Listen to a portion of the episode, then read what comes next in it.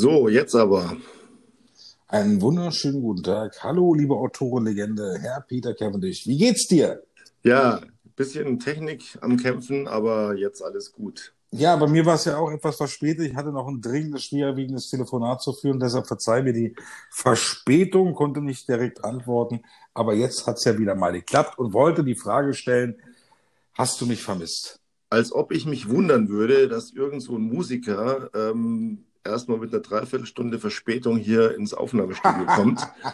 ähm, äh, ich Ja, habe ja. dich vermisst, ja, wobei ähm, ich verfolge dich ja in den Social Networks und ähm, da muss ich sagen, ist mir eins aufgefallen die Tage. Entweder lümmeln sie auf irgendeiner Couch, haben ein Getränk in der Hand oder liegen nackt in der Badewanne und machen Lifestyle-Stories auf Instagram. Ja, das ist die Fehlinterpretation, die viele Leute haben, die dieses Leben verfolgen, mir Social Media mäßig hinterher, äh, gieren nach Neuigkeiten und News und sehen ständig immer irgendwelche Situationen, in denen ich irgendwo rumlümmel. Ja, die schwerwiegende Arbeit im Kohlegraben und im äh, Braunkohlerevier NRWs ist natürlich, ja, die kann man nicht sehen, denn dort sind Handys verboten. Wir Also- Künstler sind ja wirklich schwerwiegende Arbeiter und Also- können aber leider nur die 20-prozentigen Teil der schönen Dinge sozusagen posten, weil der Rest, der interessiert, glaube ich, keinen Menschen. Also ich giere nicht, ich stalke, das möchte ich gleich mal richtig stellen. Oh, Ähm, weil ich ja das. natürlich auch als Künstler immer so ein bisschen dem Neid verfallen bin. Das habe ich ja auch sogar in manchen Romanen schon dargelegt, dass ich diese Musikergilde einfach beneide, weil ihr habt einfach so ein sehr viel einfacheres Leben als wir Schreiber. Also Na, das ist, ich glaube, das ist eine Fehlinterpretation. Also ich glaube, Ach. da glauben Sie wirklich, dass wir ein einfacheres Leben haben als Sie, der nächtelang mit Whisky, Rum und Schnaps und Wein über Papier sitzen darf, heute wahrscheinlich eher dem Laptop und die Geschichten äh, aufschreiben, die das Leben geschrieben hat und man selber wieder neu interpretiert. Ich glaube, Ihr Leben ist da viel, viel, viel zwangloser, viel einfacher. Ich würde sagen, fast schon haarscharf an der Freiheit. ach was, Im äh, Gegensatz zu meinem. Ach, ich, äh, man kennt es ja Musiker. Also ich darf das jetzt mal ein bisschen so aufzählen, ja. Bitte tun Sie sich Ähm, ja, also erstmal hier im Flugzeug sitzen, ähm, Autogramme geben, dann hat man irgendwo so einen kleinen Auftritt, da ist man mal vier, drei Minuten auf der Bühne, die Frauen schmeißen ihre Höschen, äh, die Kerle sind erst gar nicht da, das heißt, man hat hier freie Auswahl.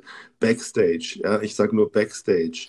Ich sage Ähm, ich sag einfach nur Stopp, Stopp, Stopp. Sie, Sie kommen ja jetzt gerade mit einer Situation, die hat man als Künstler vielleicht ein oder zweimal im Leben. Das ist der Moment, wo man wahrscheinlich seinen größten Hit, sein persönliches, äh, äh, sein, sein, ja, sein goldenes Kalb entwickelt hat. Aber diese Zeiten vergehen so schnell, dass am Ende nur eines bleibt.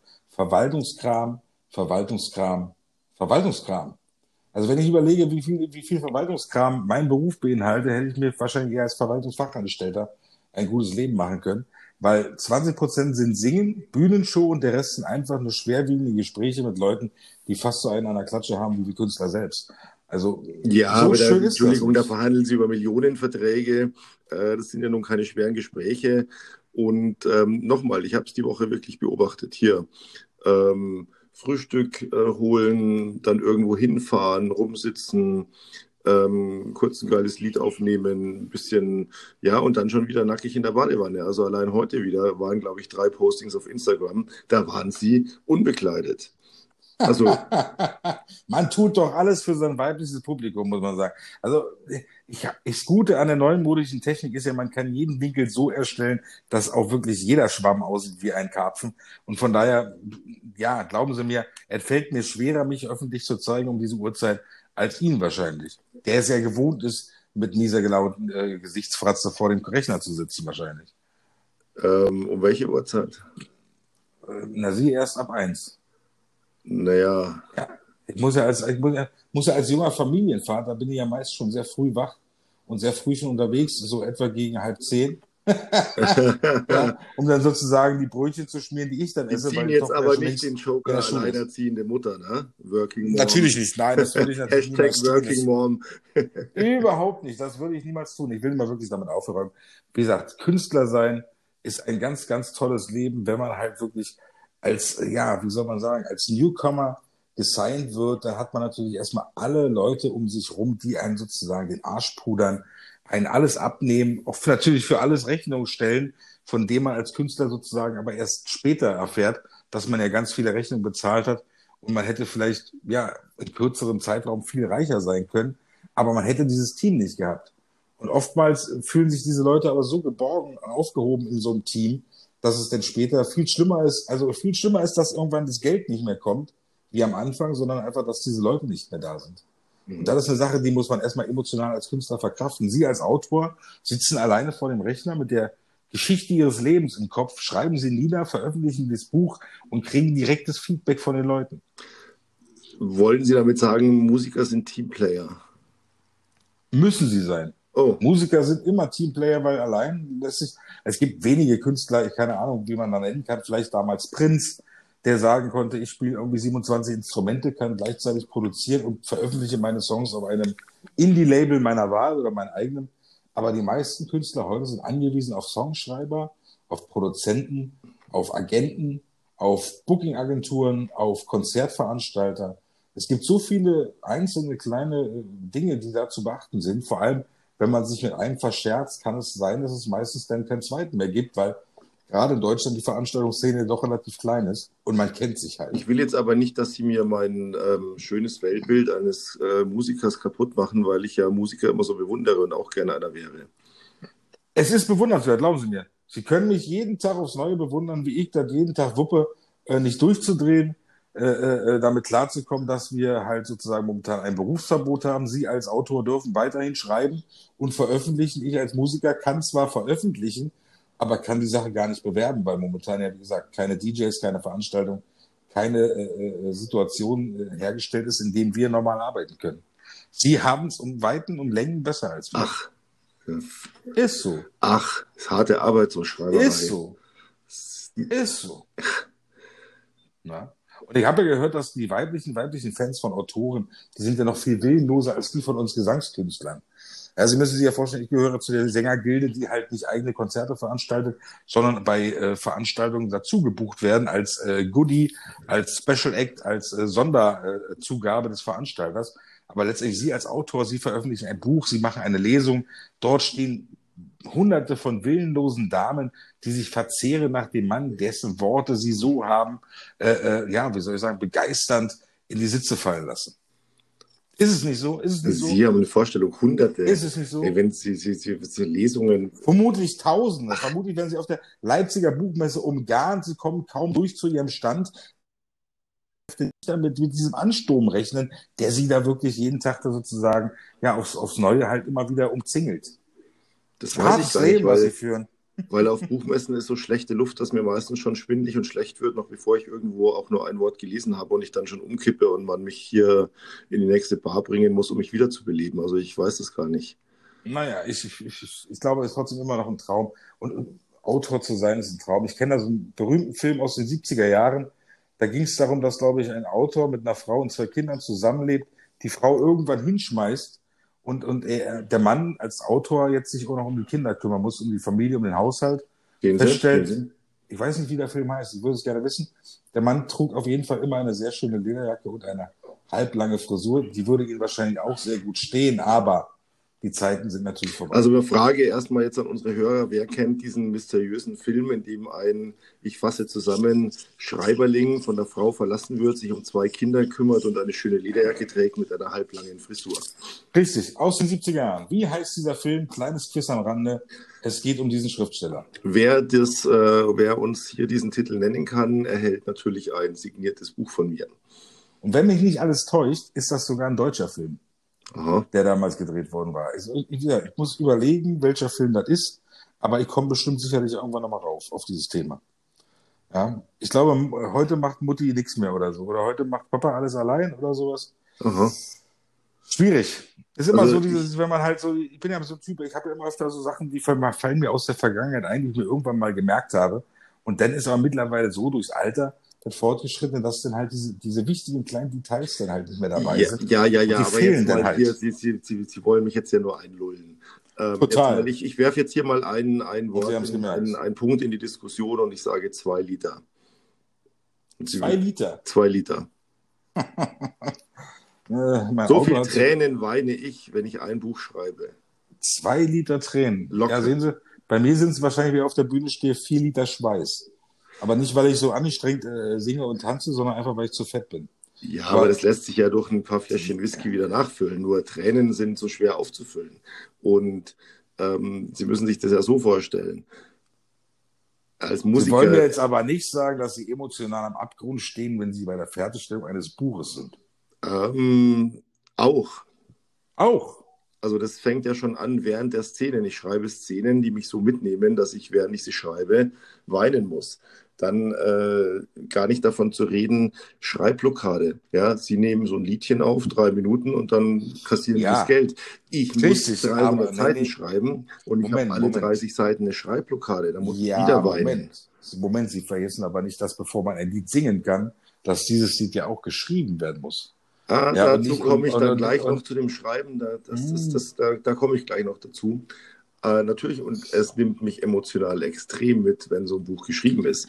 Ähm, wobei dann die Arbeit ja erst losgeht. Die Leute denken immer so, ah, mh, the end und dann geht das Ding raus. Nee, dann geht ja die Arbeit erst los. Da muss man das überarbeiten und nochmal durchlesen und nochmal Sachen neu schreiben. Und dann denkt man sich, boah, nee, das geht so gar nicht. Ähm, das ist richtig knallharte Arbeit. Ja, ist aber nicht anders wie eine Musik zu veröffentlichen. Ist im Grunde genau der gleiche Weg. Man muss es immer wieder hören, man muss es verbessern, man muss es mastern lassen. Im Grunde sind ja, sind ja diese beiden äh, Gebiete der künstlerischen Darstellung ja relativ ähnlich. Ja, also Schauspielerei wäre jetzt was anderes. Dann nimmt man einfach ein Buch, spielt die Szene nach, selber als Person. Wir hingegen, wir machen ja sozusagen Produkte, die wir dann verkaufen. Sie das Buch, ich die Musik.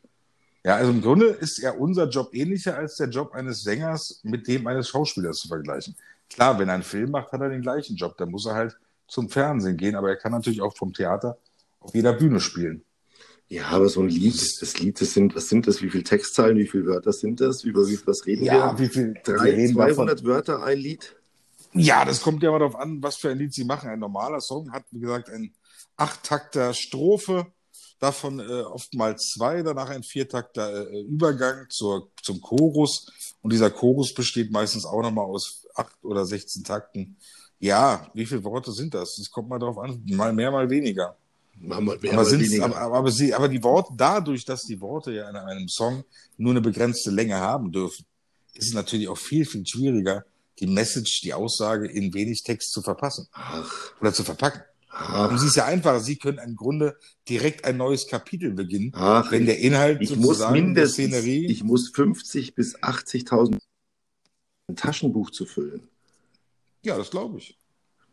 Aber sind es nicht oft genug die ähnlichen Worthülsen, die dort verwandt werden? so, ist es nicht immer das Gleiche? Jetzt, jetzt glaube ich, um... ist an der Zeit, mal aufzulösen hier. Ähm, das ist natürlich alles nur Spaß, denn. Ja, natürlich. Ähm, Spaß. Ja, weil es ist ja ganz witzig ich bewundere Musiker ja schon wirklich ohne Ende, schon immer. Ich habe auch wirklich in zwei Romanen kommen Szenen vor, wo ich Musikern huldige. Äh, einfach weil sie diese Möglichkeit haben, mit äh, Worten und Melodie im Prinzip das Herz zu erreichen und mir bleiben nur die Worte. Und ähm, das muss ich jetzt auch hier mal die Lanze brechen für die Musiker, um das mal wieder gerade zu rücken. Äh, sie haben mir die ganz große Chance eingeräumt, weil ich mir das so sehr gewünscht habe. Und ich habe gesagt, ich würde so gerne neben einem Buch, neben den Gedichten, die ich schreibe, auch mal einen Liedtext schreiben. Und sie haben gesagt, ja, schreib. Und wenn es gut ist, dann singe ich es und dann geht's raus. Und ich muss ganz ehrlich zugeben, äh, ich schreibe ganz locker an einem Tag drei, vier, 5.000 Wörter aber ich sitze seit einem Dreivierteljahr und verzweifle daran, einen Liedtext zu finden. Um das jetzt mal hier Farbe zu bekennen und ähm, unser Geplänkel in die richtige Richtung Herr Peter Cavendish, hätten Sie das nicht angesprochen in der Kürze der Zeit, ich hätte daran gar nicht mehr gedacht. Stimmt, wir hatten die Idee gehabt. Und Sie schreiben ich sitze Text, immer noch dran und ich bin immer noch wieder und versuche und versuche und versuche und ich verzweifle daran. Aber ich werde es schaffen, weil mein größter Traum ist, dass Sie auf einer Bühne stehen und nicht wie ich vor 40 Lesern, sondern vor 40.000 Menschen und ein Lied singen und sagen, das hat mein Brunch Buddy Peter Cavendish geschrieben und ich habe es aber geil gesungen und deswegen ist es besonders gut geworden. Darf ich, darf ich Ihnen da eine Frage stellen? Ja. Wie, wie machen Sie es? Fangen Sie an mit der Strophe oder mit dem Chorus? Ja, wenn ich das schon alleine wüsste. Ich, ich überlege halt, ich muss einfach einen, einen Wahnsinnstext kreieren, der dann mit Ihrer Wahnsinnsstimme einfach jedem das Herz ich geb, öffnet. Ich gebe Ihnen einen weiteren Tipp. Die Zeile, die Headline, das ist der wichtigste ausschlaggebende Punkt eines Liedes. Okay. Wenn der Wiedererkennungswert, der Headline, der, der einbrennende Moment in den Kopf, in die Ohrmuscheln, der eines Ohrwurms, das ist immer die Headline, das ist nie die Strophe. Die Strophe ist Füllmaterial, um zum nächsten, zum nächsten Chorus zu kommen. Mhm. Das ist der wichtigste Punkt. Wenn diese Zeile nicht gut genug ist und festhängt bei den Leuten im Kopf, dann ist sie nicht gut. Ich habe hab, hab zwei Bilder nämlich im Kopf. Also ich habe zum einen dieses Bild im Kopf, Sie singen ein Lied, das ich geschrieben habe. Und das Publikum sitzt hier und die Feuerzeuge gehen an und die schwanken einfach und dann geil. Ja, also ich möchte sowas mit Gefühl. Und du könntest zum Beispiel anfangen mit, ich singe ein Lied, was du schrieb. Also was ich schrieb zum Beispiel. Da könnte man ja auch was draus machen. Ich singe ein Lied, was ich schrieb. Das nur für dich. Denn es erwischte mich über Nacht Nee, ich sehe schon. auf dem Fliesentisch. Ich sehe schon, jeder hat so sein Fachgebiet. Ne? Das ist ja auch ganz witzig, weil ähm, als wir so drüber sprachen, das darf ja auch jeder wissen, wir sind ja gerade dabei, ihre Biografie auf den Weg zu bringen. Da ja, werden wir das sowieso alles offenlegen mit diesem Backstage und diesem Künstlerleben. Ei, ei.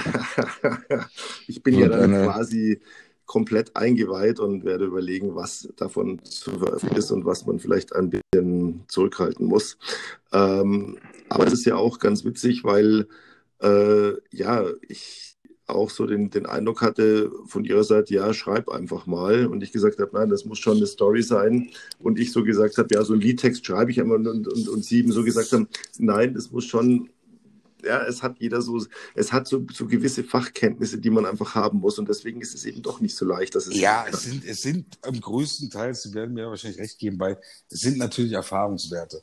Ja, jeder, der einen Song, den ersten Song seines Lebens schreibt, wird sich wahrscheinlich an nichts weiter aufhalten, außer dass seine Zeilen irgendwo eine Reimform haben, einen gewissen Sinn ergeben und irgendwo einander aufeinander halt einfach schön klingen.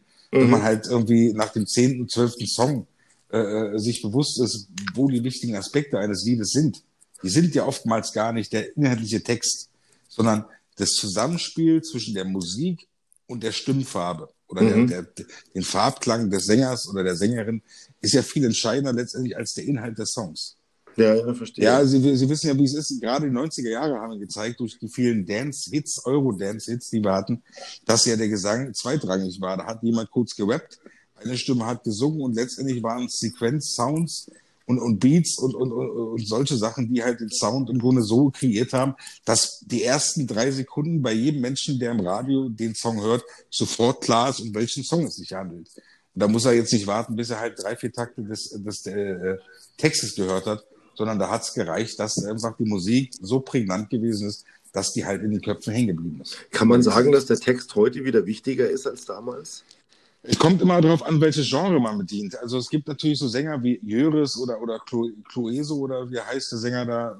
Das sind natürlich Single-Song-Schreiber, die natürlich viel Wert darauf legen, dass ihre Songs natürlich inhaltlich irgendwo einen Sinn machen. Mhm. Es sind ja eher schon singende Lyriker oder, oder wie man früher im Mittelalter hatte, man Minnesänger, die dann versucht haben, sozusagen äh, jetzt nicht irgendwie das harte, raue Leben zu interpretieren, sondern äh, auf poetische Form, äh, äh Liebe, Sehnsucht, Schmerz wiederzugeben.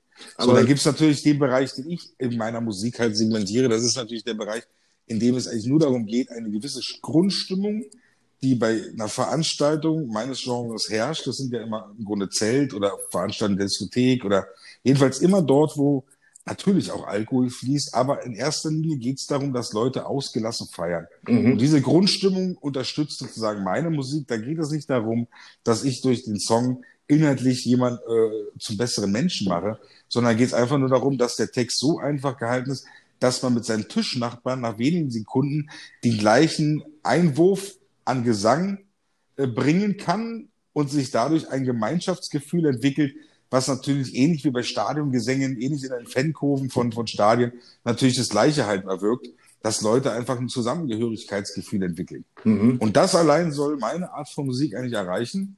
Ja, aber ab im Süden zum Beispiel ist es ja auch so, dass es, es kann halt jeder mitsingen. Es singt halt die Oma, der Onkel, die Tante und auch die achtjährige Tochter singt diesen Song. Mhm. Und alle fühlen sich in diesem Moment zusammengehörig. Ja, ist ja nicht, ist ja, ist ja wie bei den Demonstrationen, die wir jetzt gerade erleben. Es sind Leute, es, die schreien alles Gleiche. Entweder wir sind das Volk oder Widerstand. Letztendlich geht es nicht darum, den Inhalt zu verkörpern, was dort geschrien wird, sondern umso mehr es schreien, umso zusammengehöriger fühlen sich diese Menschen, die sich ja im Grunde oftmals sehr alleingelassen fühlen, glaube ich. Gerade im Moment. Ähm, bei mir ist ja so, wenn ich schreibe, ist immer so dieses, dieses äh, meine, meine Hauptphilosophie und mein, mein, mein größtes Ansinnen ist immer, Bilder zu erzeugen. Also mir ist immer, ich möchte immer, dass die Leute, und das ist das Feedback, das ich am meisten liebe und Gott sei Dank auch am häufigsten bekomme, ich habe das gelesen, ich habe einen Film im Kopf gehabt, ich habe genau gesehen, ich war da, ich war da mit dabei. Ähm, das ist auch im Prinzip das, was ich so bei Liedern mag, schon auch wenn sie eine Geschichte erzählen. Sie müssen jetzt ja nicht bekehren oder, oder besserwisserisch sein, aber so eine Geschichte zu erzählen, wo man sagt, ja, das habe ich auch schon mal erlebt, ja, das kenne ich. Und ähm, keine Frage. Das ist, das ist so dieses Bild, das ich ähm, eben auch von, von ihrer tiefen und ähm, beruhigenden ja, wie soll ich sagen, von Lebenserfahrung triefenden Stimme. Oh äh, also, also, triefen klingt jetzt negativ, aber das war jetzt ganz positiv gemeint.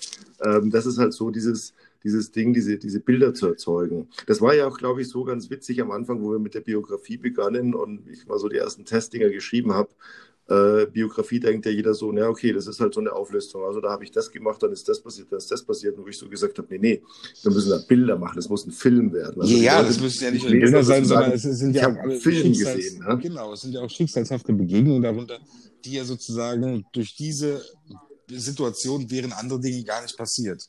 Ja, und das ja. so zu verpacken, dass die Leute das Bild im Kopf haben, so wie ich es persönlich erlebt habe, zu dem Zeitpunkt, dass sie das so wiedergeben können, da bin ich selber persönlich sehr drauf gespannt und da freue ich mich auch insgeheim drauf, das, darüber dann so zu lesen, der, um die Bilder wieder zu bekommen, ja, das die ist auch so einst Punkt, hatte dabei. Weil äh, natürlich, es kommt immer bei jeder Biografie kommt die Frage, ähm, ja, ähm, ist es dieses Leben wert, eine Biografie zu schreiben? Ich habe ja selber schon mal eine Biografie geschrieben, die natürlich noch nicht vollständig ist. Also ich hoffe, es gibt noch einen zweiten Teil. Da muss ich natürlich dagegen halten. ist, ist nicht jedes Leben wert, aber, eine Biografie nein, aber, zu schreiben? Aber, aber was ich, was ich finde, es gibt doch ähm, im Prinzip einfach Erlebnisse, die man hat, wenn man ein bisschen vielleicht, äh, ich sage jetzt mal, out of the box lebt.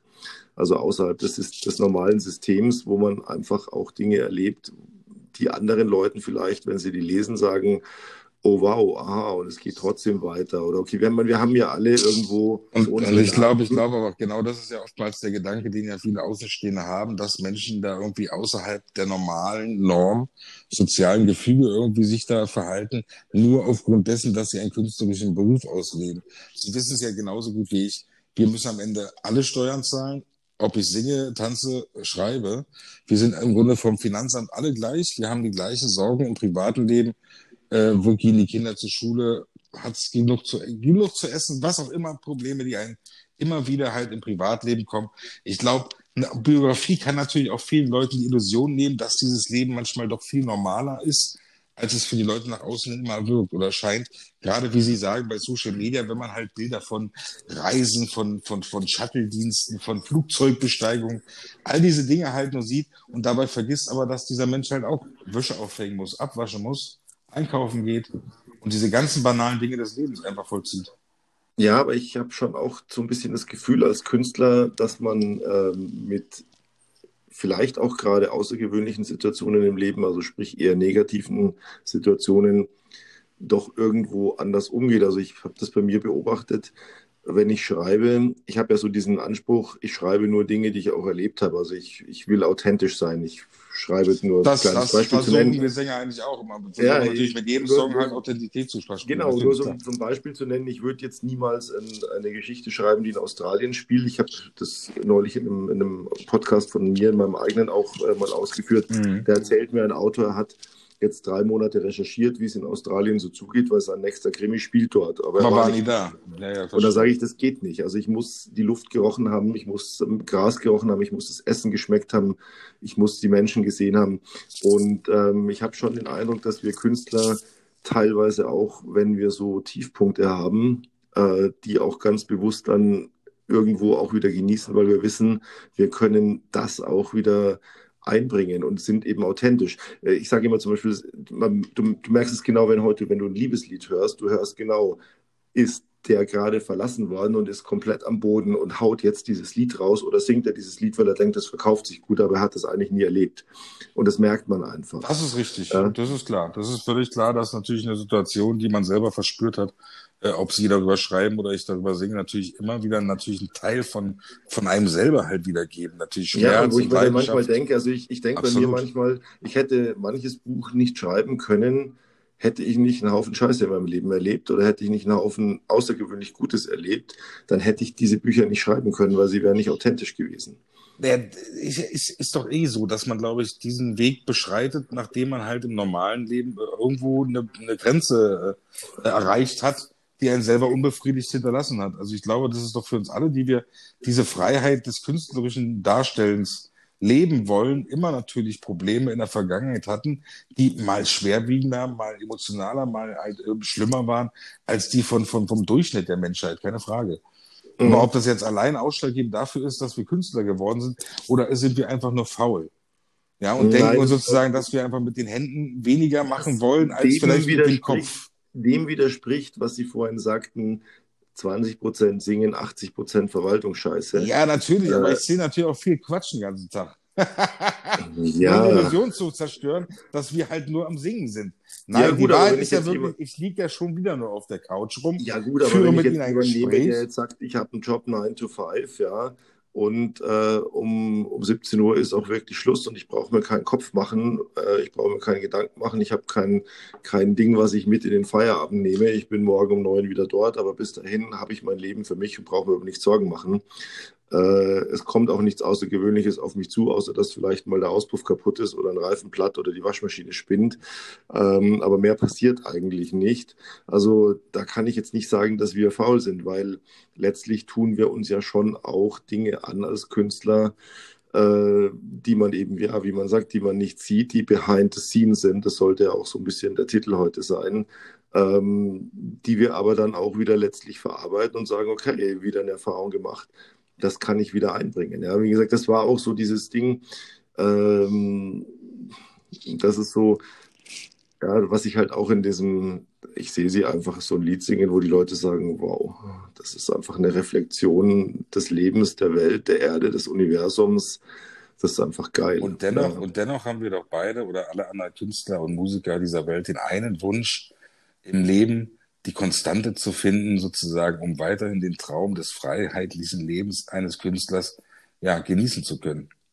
Sie wissen ja, ja selber, Sie wissen ja selber, die existenzielle Not ist gerade in unserem Berufsfeld, gerade zur jetzigen Zeit und auch schon davor durch immer wieder aufkehrende Probleme, die halt auch wir natürlich haben bei unserem Tun, dass wir natürlich auch immer Menschen sind, die natürlich ständig kurz vorm Abgrund stehen und jedes Mal aber das Licht am Horizont erblicken, danach greifen und weiter einen Schritt nach vorne gehen.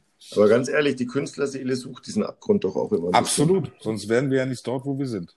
Genau, und deswegen ähm, ist es nicht mit faul zu tun, sondern es ist einfach diese Sehnsucht, irgendetwas nach außen zu tragen, zu zeigen. Es ist so, wenn man sich denkt, ob jetzt Sie als Musiker oder ich als Schreiber, wenn alle Stricke reißen, egal, ich kann auch in der letzten Straßenecke noch auf ein Blatt Papier ein Gedicht schreiben und Sie können in der letzten dunklen Straßenecke sitzen, den Hut hinhalten und ein Lied singen und wir werden immer ein paar Münzen kriegen, um den nächsten Tag zu überleben. Und da fällt mir einfach nur eins ein, hat der Arsch auch Falten, wir bleiben stets die Alten. In diesem Sinne würde ich schließen für heute. Ich wünsche ich dabei noch einen schönen Tag. Wir hören uns demnächst auch wieder. Liebe Zuhörer, der Podcast ist fertig. Brunch Buddies für euch wieder heute am Sonntag zu hören.